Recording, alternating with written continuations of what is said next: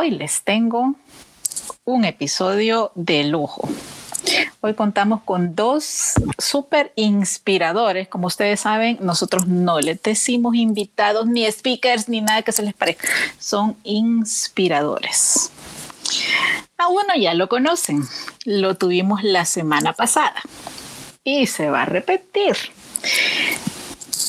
Él es José Videgaín, diseñador de videojuegos, tecnólogo y ahora gerente del área de proyectos en Aplaudo Studios. Y me complace también darle la bienvenida como inspirador de Diseño UNE a través del podcast Unidos por el Diseño a Carlos Alfaro. Les cuento un poquito de él, aunque ya él nos va a ampliar eh, cómo se ha dado todo, toda su trayectoria profesional, pero así en, en cortito, es cofundador de Finblock, con más de 20 años en tecnología de la información. También es fundador de Alphacom, proyectos certificados con cinturón verde en Six Sigma, desarrollador y entrenador certificado de Corda Blockchain y actualmente ingeniero de sistemas en Coibanks. Y ahora les cuento de qué vamos a conversar. Para este episodio vamos a hablar sobre el ABC de las criptomonedas. Hola José y Carlos, ¿cómo están? Bienvenidos. Hola, todo bien, gracias por tenernos aquí, gracias por, por el espacio. Sí, bueno, no, mencionaba que muchas gracias por tenernos, Berito, ¿verdad? Y recuerdo que platicamos la semana pasada o antepasada, fue que platicamos, y yo te mencionaba que este tema, bueno, es un tema que está caliente, eh, y, tenía la persona perfecta para presentarte, la verdad, para que te pudiera contar su perspectiva. Yo tengo un poco de conocimiento sobre el tema. Por supuesto, el de Carlos es mucho más amplio, él está más dentro del ecosistema y creo que es información que, que la gente necesita saber porque hay mucho, hay mucho ruido alrededor de esto y creo que es importante informarse de lo que es y lo que no es para, para que cada quien saque sus conclusiones y sepa de qué, qué es lo que se trata, todo esto que está sucediendo y todo esto de que toda la gente está hablando. Exacto, completamente de acuerdo contigo, José. Y pues esa es la finalidad de, de, Unidos por el Diseño, pues informar, lo estamos viendo desde un punto de vista, sí, quieren algunos de tendencia de lo, nuevo que está sucediendo en nuestro país, pero no lo vamos a contextualizar de esa manera, sino que pues queremos saber de qué se trata, cuáles son sus posibilidades, qué cosas tenemos que observar y pues para eso ustedes que son los expertos. Entonces, eh, Carlos, cuéntanos un poco más sobre ti, eh, cómo llegaste a todo este mundo y cómo se ha desarrollado eh, de una manera tan interesante.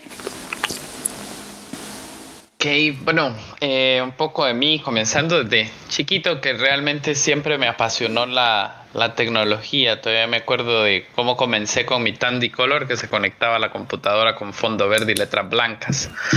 Y mm, que mi papá me enseñó a hacer unos programitas para ponerla a contar, porque yo no le creía que los números eran infinitos. Y se cansó y entonces mejor me enseñó a poner a la computadora a contar. De ahí, mm, una vez me gradué del colegio, pues ya empecé a trabajar eh, bien bien joven. Es más, eh, con José pusimos eh, la primera iteración de, de Alfacom ya por el 2003, 2004, vendiendo computadoras. Arreglando em, ¿Ah?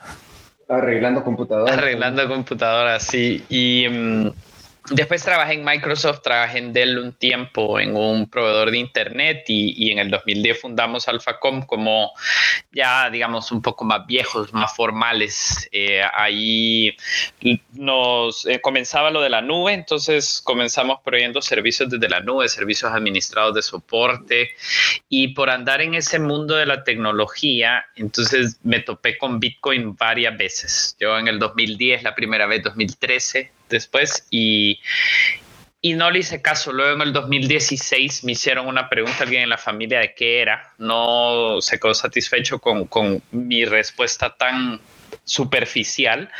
Y entonces me puse a leer un poco más y encontré el, el, white paper de Bitcoin y eso me cautivó porque al entender la tecnología subyacente del, del Bitcoin y el, el, problema económico o financiero que trata de resolver, eh, yo dije, esto, esto le da vuelta a todo, pone el mundo patas arriba y vuelve el almacenamiento o el traspaso de información como actualmente lo, usamos obsoleto. Y ahí fue que yo dije, eh, tengo que entrar a, este mundo, tenemos que comenzar a desarrollar software y soluciones sobre esta tecnología. Y pasé dos años en realidad buscando eh, con quién, mis socios en el momento no les parecía una, una, locura. En el 2018, por un cliente en común, conozco a Álvaro, que fue con quien fundamos Finblock. Él está en la industria de seguros, entonces por una corredora de, seguros que era cliente de, de ambos. Eh, nos conocimos y él andaba buscando hacer una, una solución de reaseguro en blockchain para transaccionar eh, las pólizas de seguro entre las aseguradoras de Latinoamérica y el reaseguro en Londres y eso fue nuestro primer producto. Luego eh, nos unimos con una empresa de Estados Unidos que se llamaba Enterprise eh, Blockchain Solutions, que tenía una, una, solución de software para reconciliación financiera en, en blockchain. Y eh, comenzamos a trabajar con ellos y luego el año pasado, creo en octubre, conocimos a Coibanks, a los fundadores, a Leo Dwyen y, y Eddie Weber de Argentina y eh, ellos están en una ronda de inversión, por eso nos conocimos y en febrero de este año viajamos a México para, para ya estar, ver, ver cómo íbamos a trabajar juntos y entonces Coibanks adquiere Finblock, nosotros nos volvemos parte de, de ellos y ya con, con, una presencia en toda Latinoamérica, con soluciones de loyalty, soluciones de wallets. Eh, tokenización de bienes en, en, en general para, para, el sector financiero y que las soluciones de nosotros venían a complementar lo que ellos tenían.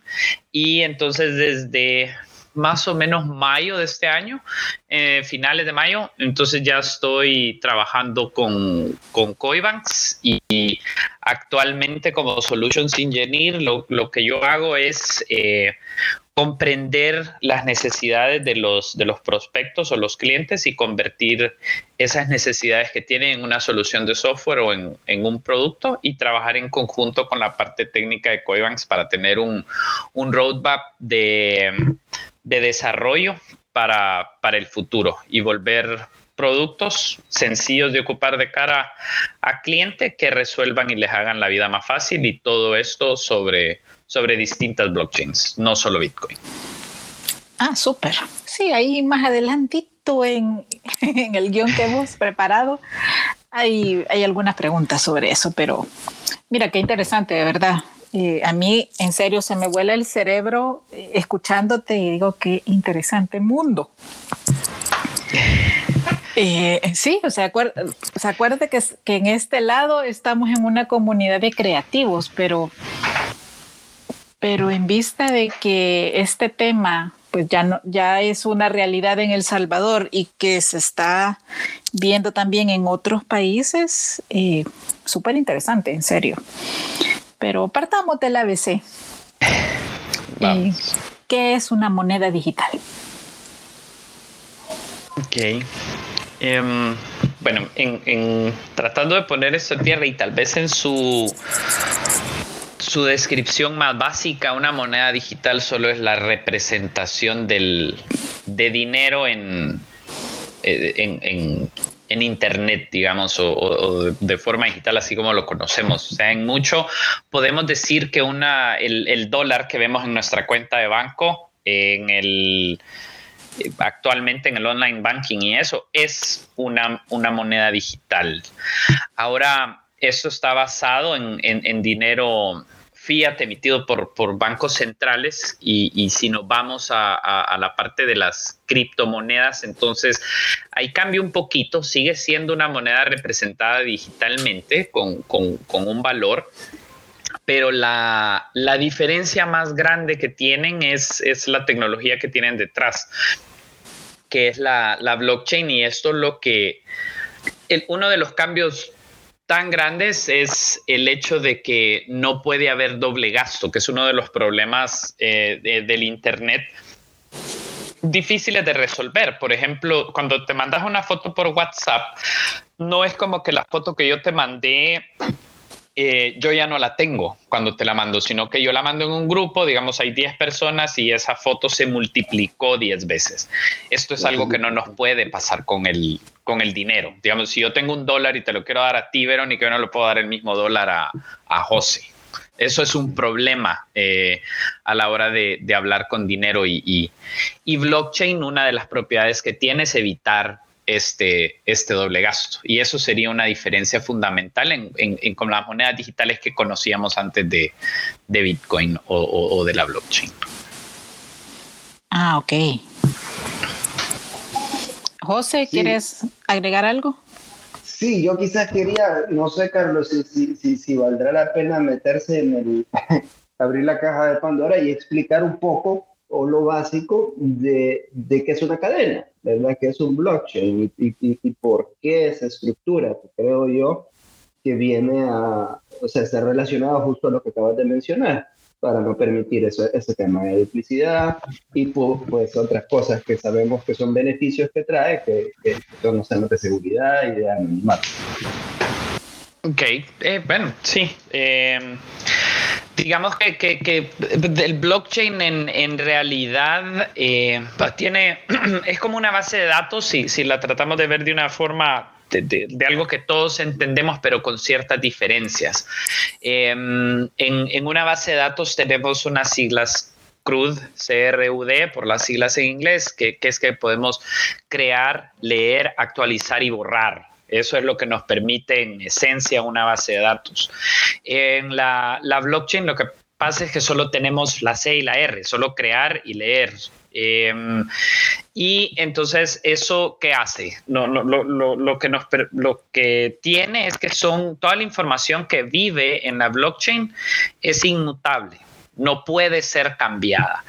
¿Y por qué? Es porque cada como información, digamos, la información a las transacciones las metemos en una caja.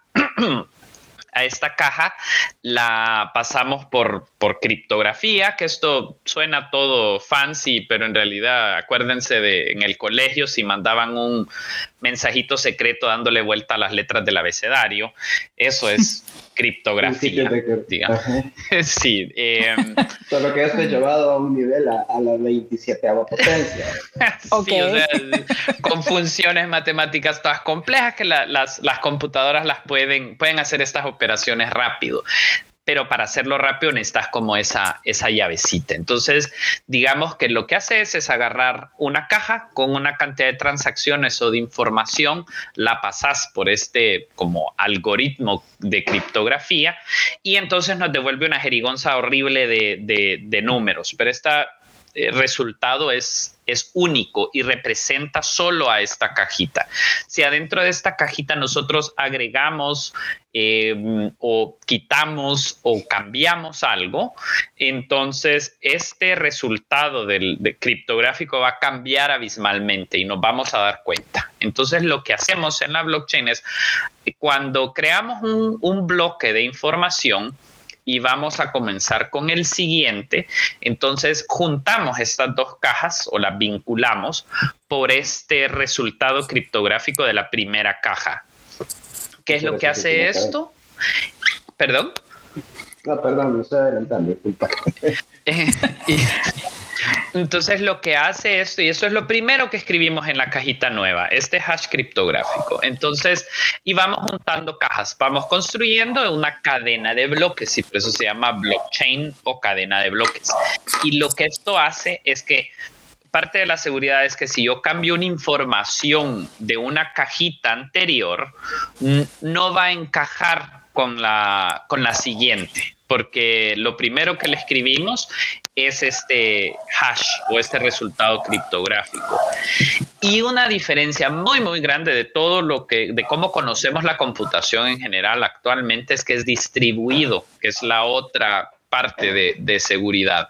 No hay como un ente central que controla esta información. Cuando pensemos en un banco, el banco tiene la potestad absoluta sobre la información que nosotros vemos en nuestra cuenta de banco. En una red distribuida, no es así. Entonces, digamos que estamos Verónica, José y yo en una red y lo que vamos a hacer es que cuando alguien quiere escribir algo, antes de eso, los demás vamos a revisar. Si Vero quiere venir y, escribir un nuevo bloque, entonces nos va a pasar a, José y a mí la información y nosotros la vamos a revisar. ¿Y qué es lo que revisamos? Es ese resultado criptográfico, que la matemática que hizo Vero está correcta y está de acuerdo con las reglas del juego que antes habíamos eh, pactado. Y entonces de esa manera verificamos de que el hash está bien y si está bien, entonces decimos, ok, podés escribir esto en la, en la blockchain. Y de esa forma van generándose los nuevos eh, cuadritos. Es inmutable porque no podemos cambiar algo del pasado porque nos va a cambiar este hash y entonces ya no va a encajar y alguien va a levantar la mano y va a decir, hey, estás haciendo trampa y no te damos permiso de, de escribir. Entonces, en palabras muy sencillas, algo así es como funcionan las blockchains y por qué son seguras. Ok. ¿Y cuándo surgen o cómo surgen todo este tema de las criptomonedas? Um, en el 2010 es cuando se publica el, white paper de, Bitcoin, que es cuando podemos decir que esto comienza como, como blockchain.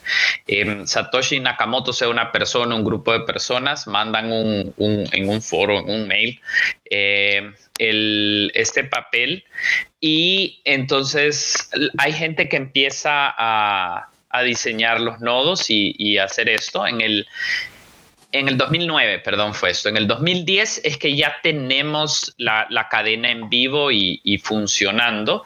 Y ahí es donde comienza blockchain como oficialmente y lo que conocemos hoy.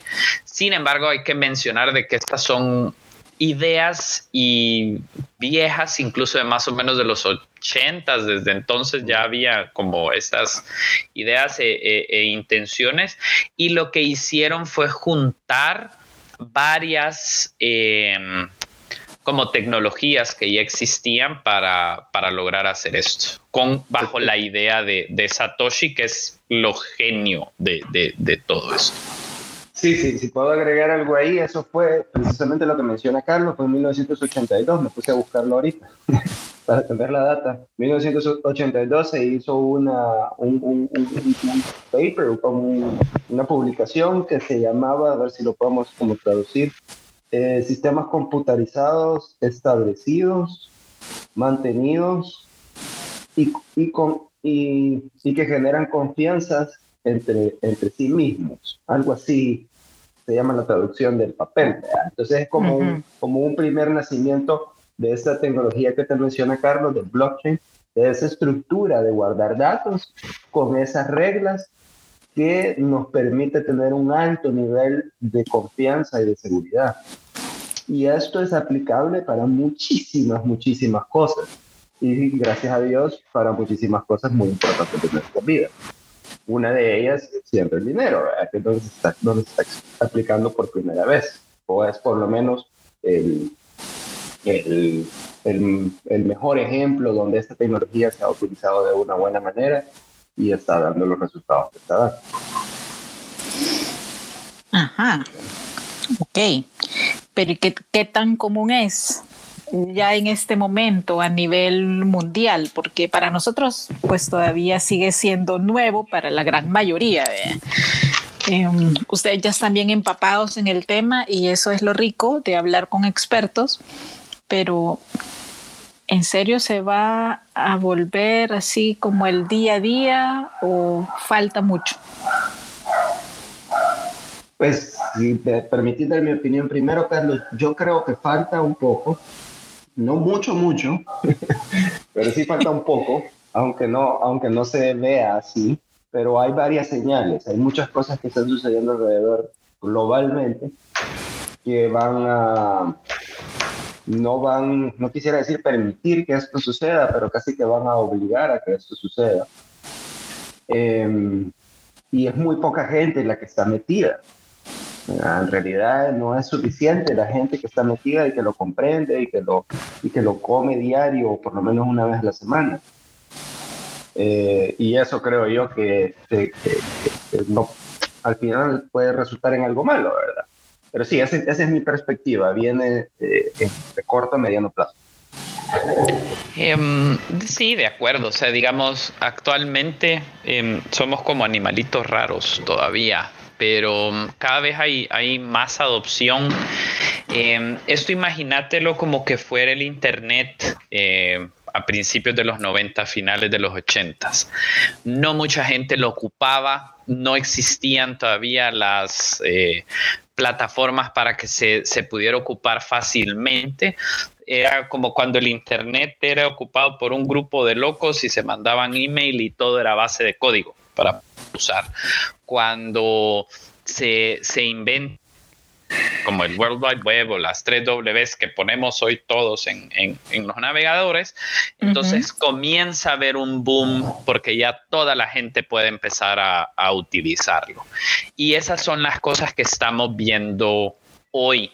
Ya hay protocolos de, capa 2. Eh, para hacer el ejemplo de este, las tres Ws, y poco a poco se va volviendo más y más eh, fácil de utilizar y más gente va adoptando esta tecnología. Entonces, sí, entre los siguientes 5 em, a 10 años, creo yo que vamos a ver ya una adopción masiva de, esto. Si te cuento, cuando hablábamos de esto en el 2018, la gente no nos ponía ni atención y lo que hemos visto desde finales del año pasado eh, y la primera mitad de este año se comenzó a acelerar la, adopción, como que cada vez hay, hay más y más interés y los últimos meses han estado de, de locura. De locos.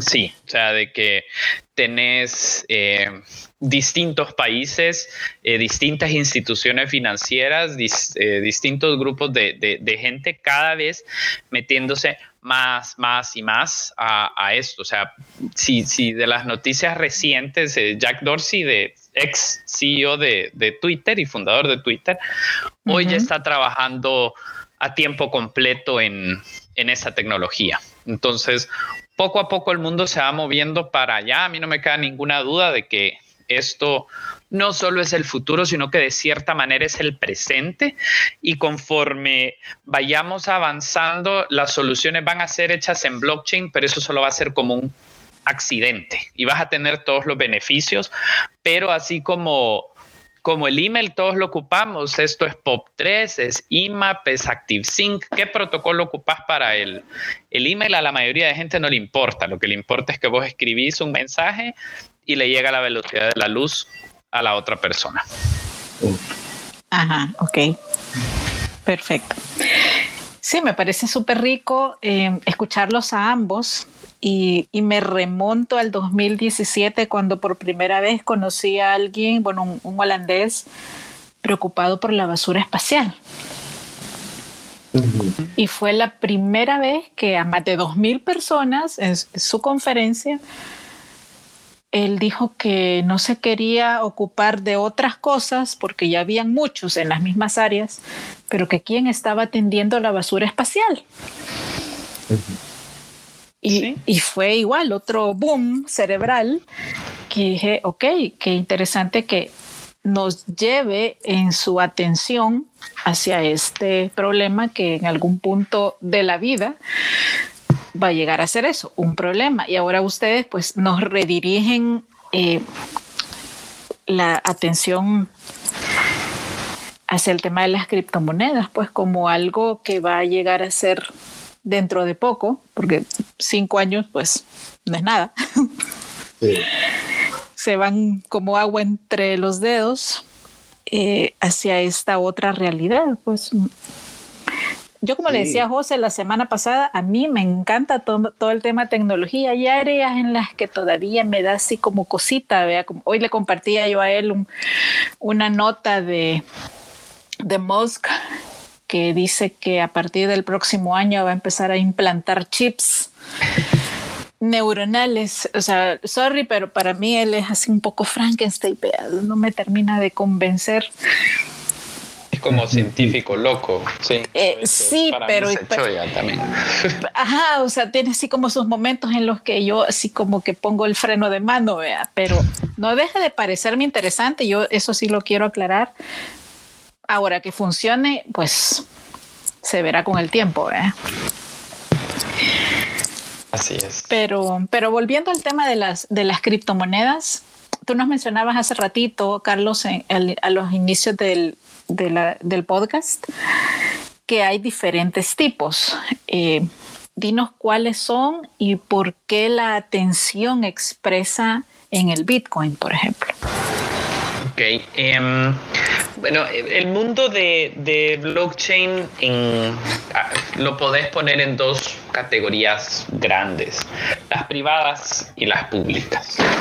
Las públicas son como Bitcoin, Ethereum, son las monedas que eh, en, muchos son las criptomonedas y las que hacen eh, más ruido mediático.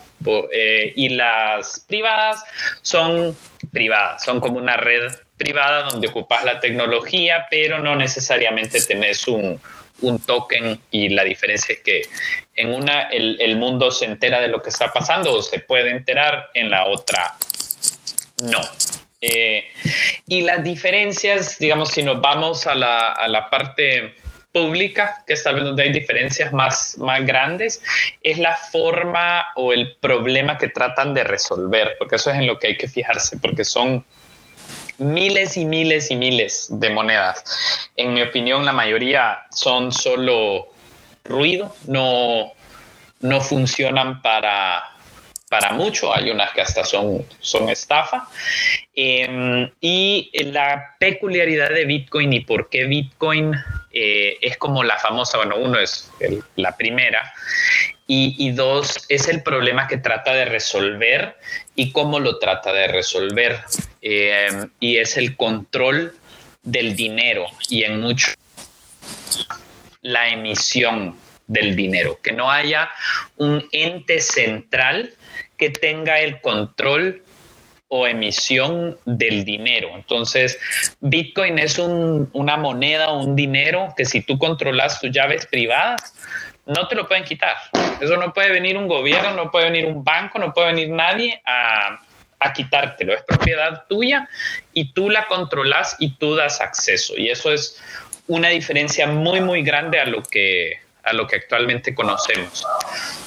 Otra cosa que tiene es la cadena más larga, eh, con mayor cantidad de nodos. Entonces, mientras hayan tres nodos funcionando, pues Bitcoin va a seguir viviendo y eso es lo que le da una resistencia eh, y seguridad hacia que lo, lo hackeen. En 10 años han intentado varias veces, nunca han logrado hackear en sí la, la, la cadena del, del Bitcoin.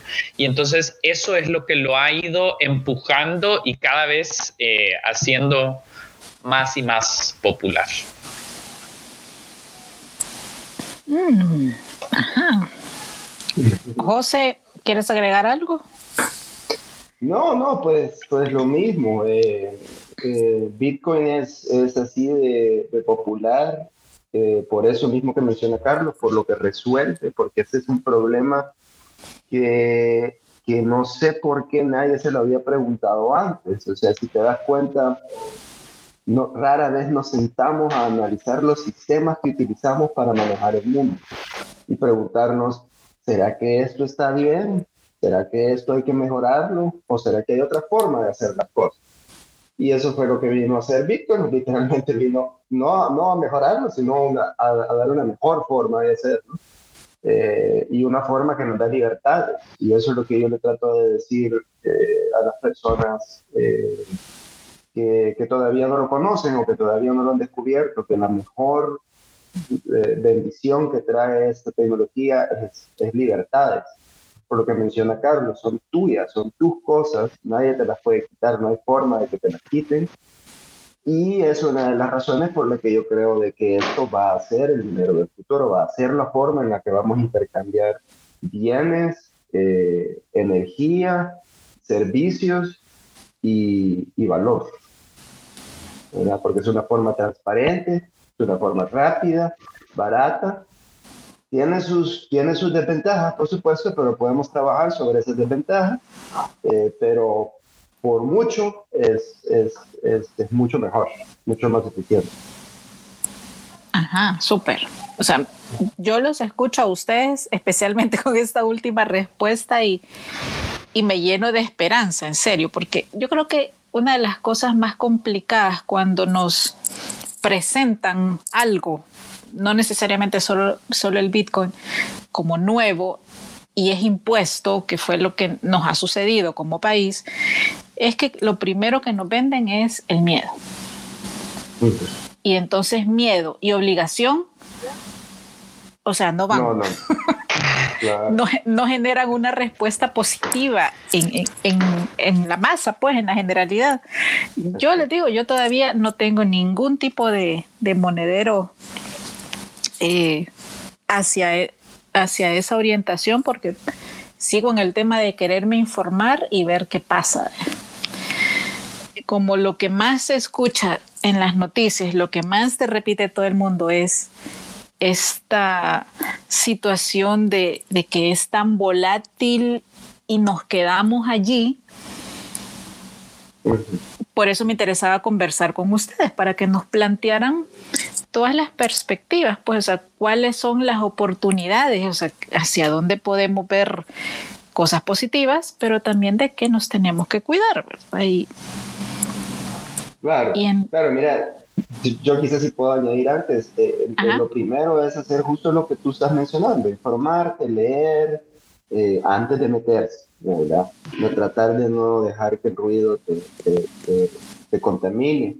Eh, cada quien tiene que formar sus propias, sus propias conclusiones y la información está ahí. Hay, hay, hay mucha información verdadera eh, que habla sobre lo mismo que te estamos mencionando.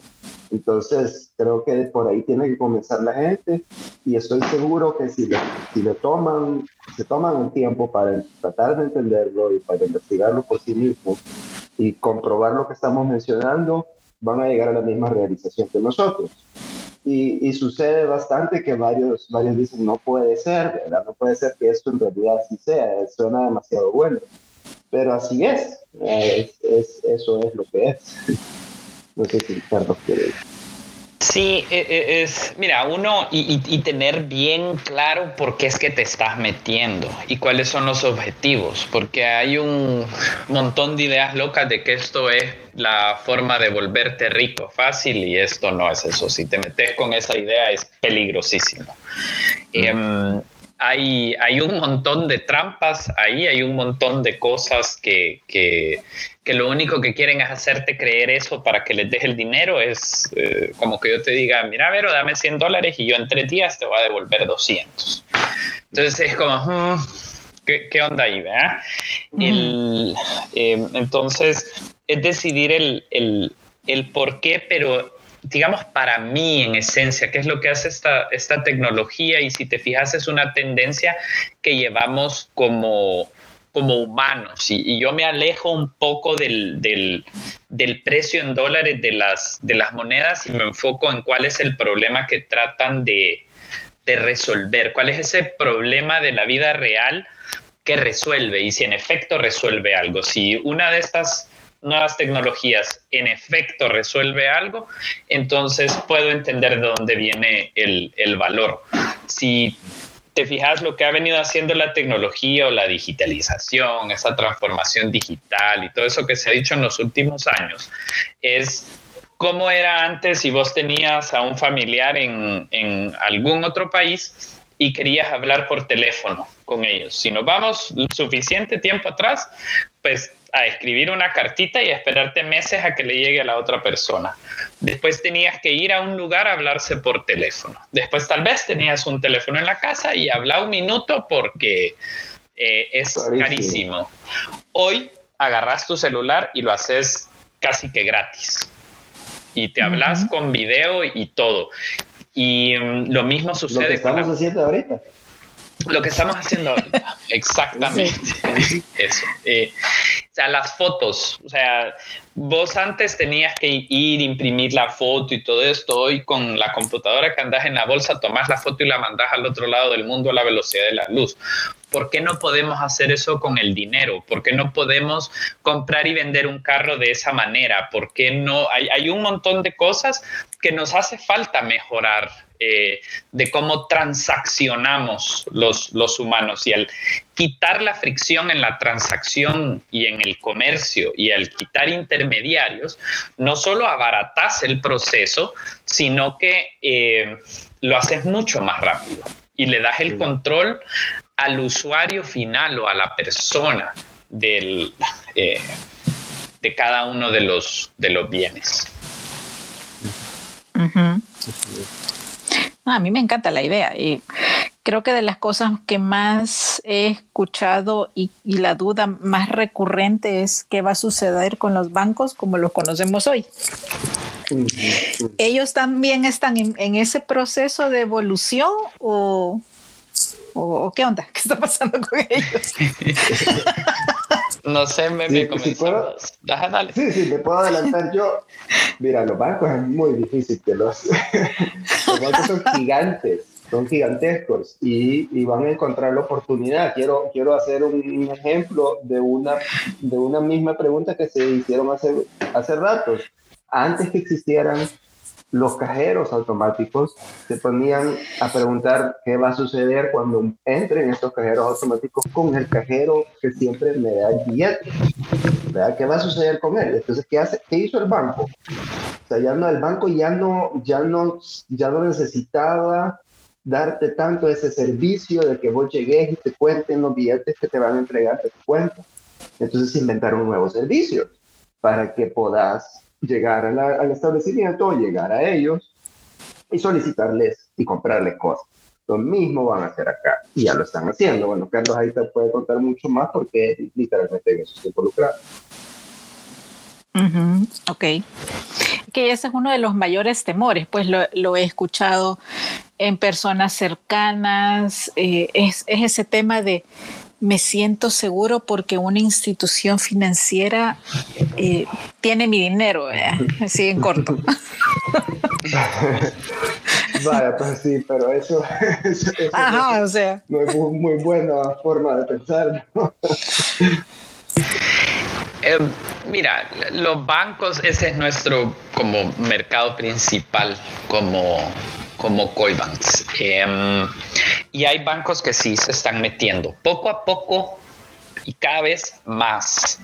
Em, creo yo que, que, esto es, imagínate, como un banco que a esta fecha no tuviera un portal en línea y no, te, no pudieras pagar los servicios desde tu casa, no pudieras hacer un montón de cosas. ¿Qué pasaría con ese banco? Nadie quisiera trabajar con ese banco. Entonces, poco a poco los bancos van adoptando, la gente siempre necesita ayuda, hace de caso el, el email. No todos nosotros que ocupamos email tenemos un servidor de correo en la casa y es el nuestro y ahí lo guardamos todo y lo mantenemos y de esa forma es que ocupamos correo electrónico. La mayoría venimos y ocupamos Gmail, Hotmail, Outlook o pagamos servicios como Office 365 o o algo así. Entonces por ahí va a ir agarrando la, banca. Poco a poco te van a comenzar a ofrecer estos servicios. Para nosotros la, banca no son los enemigos, digamos que no son de las instituciones que la gente como que quiere y ama, pero tienen un rol importante en, la sociedad y en cómo funciona todo. Entonces, el hecho de que un banco te facilite la entrada a este mundo, porque quiera que no, en los bancos ya confiamos, pues ya nos guardan el dinero y los no, no, no, tenemos el dinero ahí guardado abajo del colchón o en una maleta, sino que eh, ocupamos un banco, tenemos una tarjeta de débito, hacemos transacciones en línea y, todo eso. Entonces, el hecho de que los bancos se monten en esto y te hagan más fácil el trabajo, eh, simplemente va ayudando a una adopción. Entonces, los bancos sí se ponen las pilas, van a seguir siendo eh, importantes, van a tener que innovar en la forma en cómo la hacen, porque no la van a tener tan fácil como antes. Em, entre nosotros tres pudiéramos enviarnos dinero con esa tecnología sin necesidad de un, de un banco. Si somos lo suficientemente duchos o curiosos y nos ponemos a hacerlo, pudiéramos trabajar sin un banco o sin un servicio pagado, digamos per se. Incluso hoy creo que fue, eh, sí, hoy en la mañana yo estaba viendo una noticia de que Visa estaba lanzando ya servicios de consultoría en cripto. Entonces, poco a poco se van metiendo, Mastercard está metido, PayPal está metido, los bancos están cada quien haciendo sus, sus pininos y cosas. Nosotros tenemos de cliente a Banco de Vivienda en, en Colombia, con quien comenzamos en el 2017 con un plan piloto y hoy están ofreciendo varios servicios. Tenemos remesas en algunos países de Sudamérica, tenemos mesas de factoraje en Argentina y todo esto poco a poco lo que ha ido haciendo para los bancos con los que trabajamos es una forma de ofrecer mejores servicios al, a sus clientes. Entonces imagínate que por mandar dinero en vez de pagar 50 dólares vas a pagar 3. Obviamente vas a ocupar el servicio de, de 3. Lo mismo para factoraje. Una, una pyme que en vez de, de tener que vender su factura completa porque necesita liquidez inmediata puede ocupar una mesa en línea para vender un pedacito de su factura que está tokenizada y él puede controlar las reglas del juego en un mercado abierto y libre, entonces le da beneficio a la, a la pyme, abre la puerta para un inversionista que no es millonario y al banco le, le permite ofrecer nuevos servicios y nuevas líneas de negocio. Entonces, la banca creo yo que tiene un rol importante que jugar, va a depender de, de si tienen mente abierta, si quieren adoptar la tecnología o no. Y sí creo que las instituciones financieras en general que no se metan a, este mundo corren un peligro muy, muy grande de, desaparecer. Ok. Les voy a trasladar eh, una de las preguntas de, Ale. Como les digo, él es, él es el tecnoniño de, de Diseño UNE y cuando le comenté que íbamos a, realizar este episodio, me dijo, chivo, Ajá, me parece. Yo la verdad lo que quiero saber es cómo puedo comprar bitcoins, porque aquí no se puede. Y yo me quedé, eh, ok.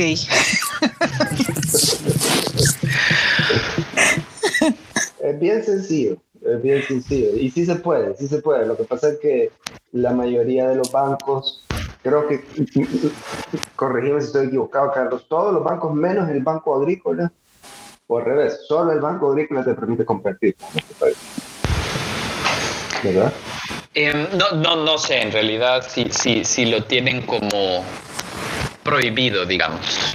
Eh, sí, yo no, yo no sé si es que está prohibido, pero, pero solo no pasa la transacción. Yo, yo conozco muchas personas que han intentado comprar con diferentes bancos y bueno, la, la única que me funciona a mí es la cuenta de Banco Agrícola.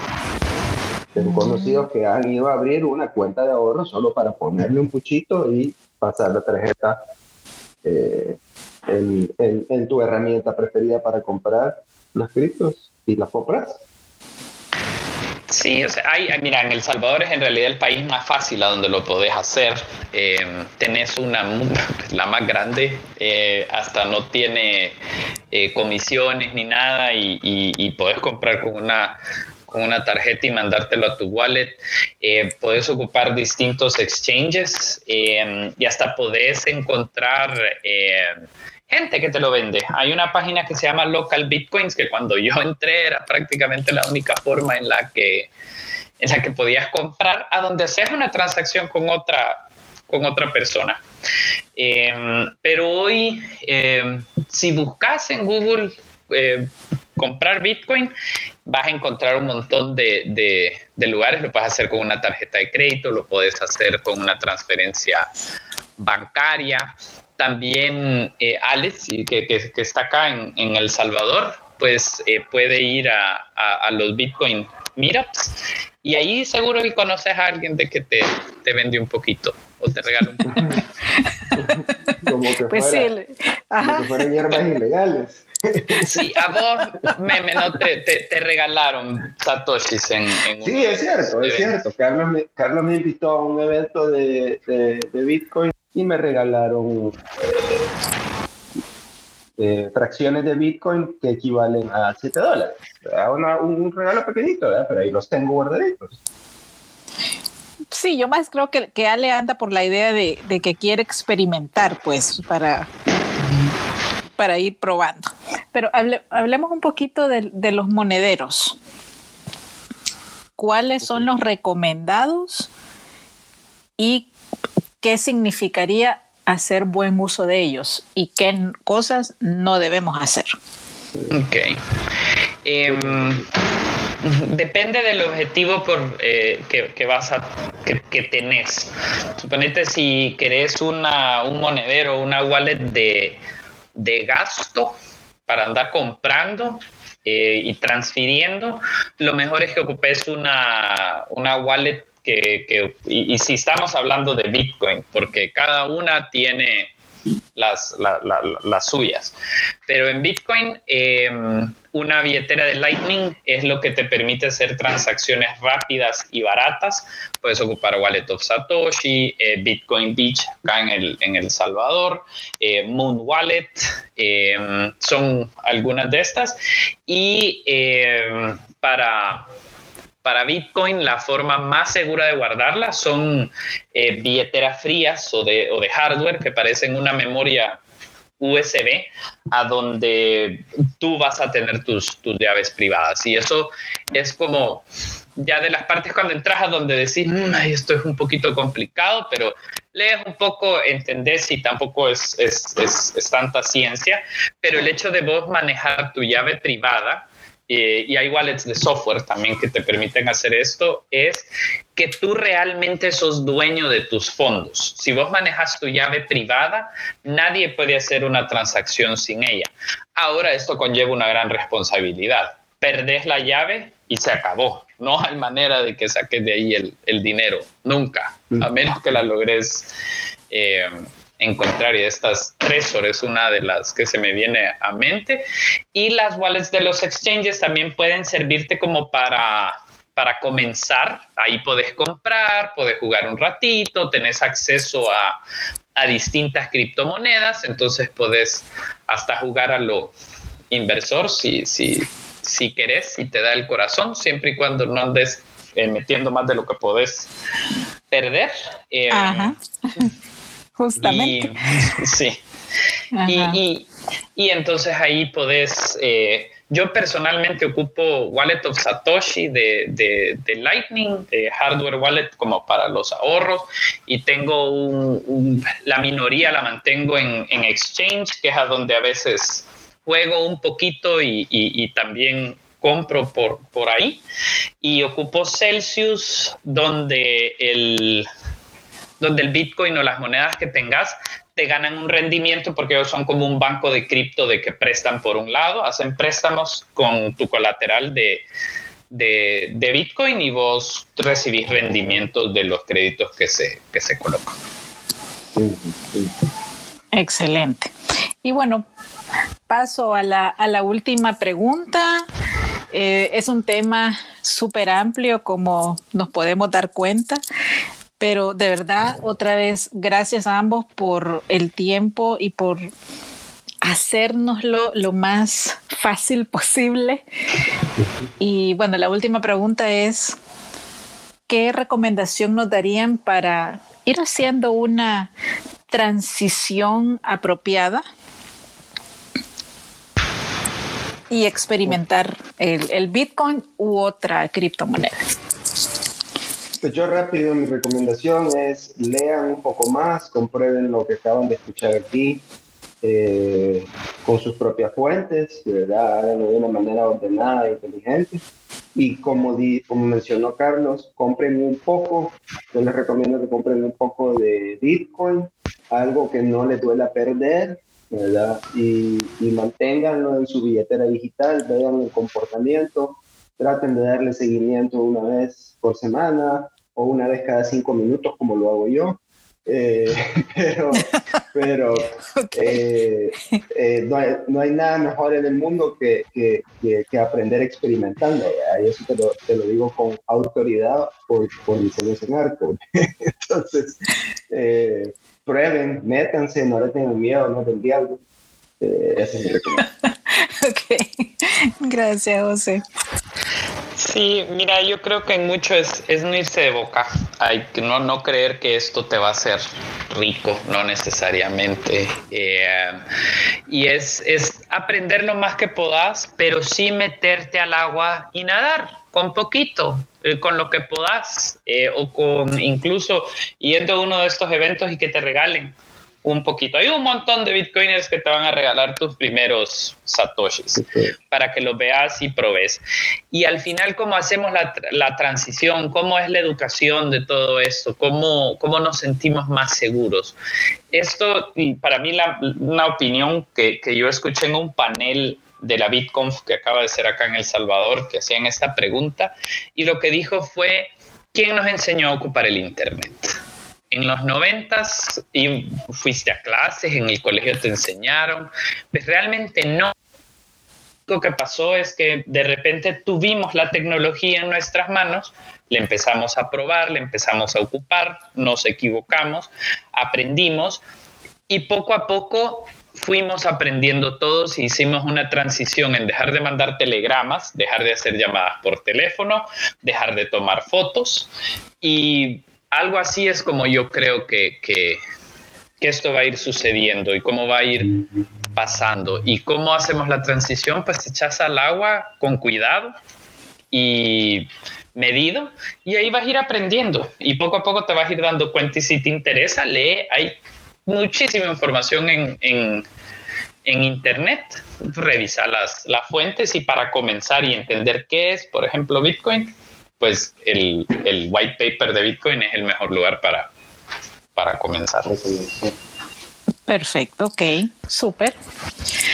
Bueno, un placer conversar con los dos. Carlos, eres bienvenido todas las veces que quieras. Ah, José, ya lo tenemos inventariado, te cuento. Ya no tengo que no, José está inventariado, diseño UNE desde el 2014, para que se den una idea. Ya lleva buen rato ahí, mira, en el inventario. Sí, está inventariado. bueno, eh, de verdad, un tema súper rico. Eh, me ha dado mucho gusto eh, conocer la visión de ustedes como expertos eh, nuevamente gracias por compartirlo con la comunidad de Diseño UNE y Unidos por el Diseño.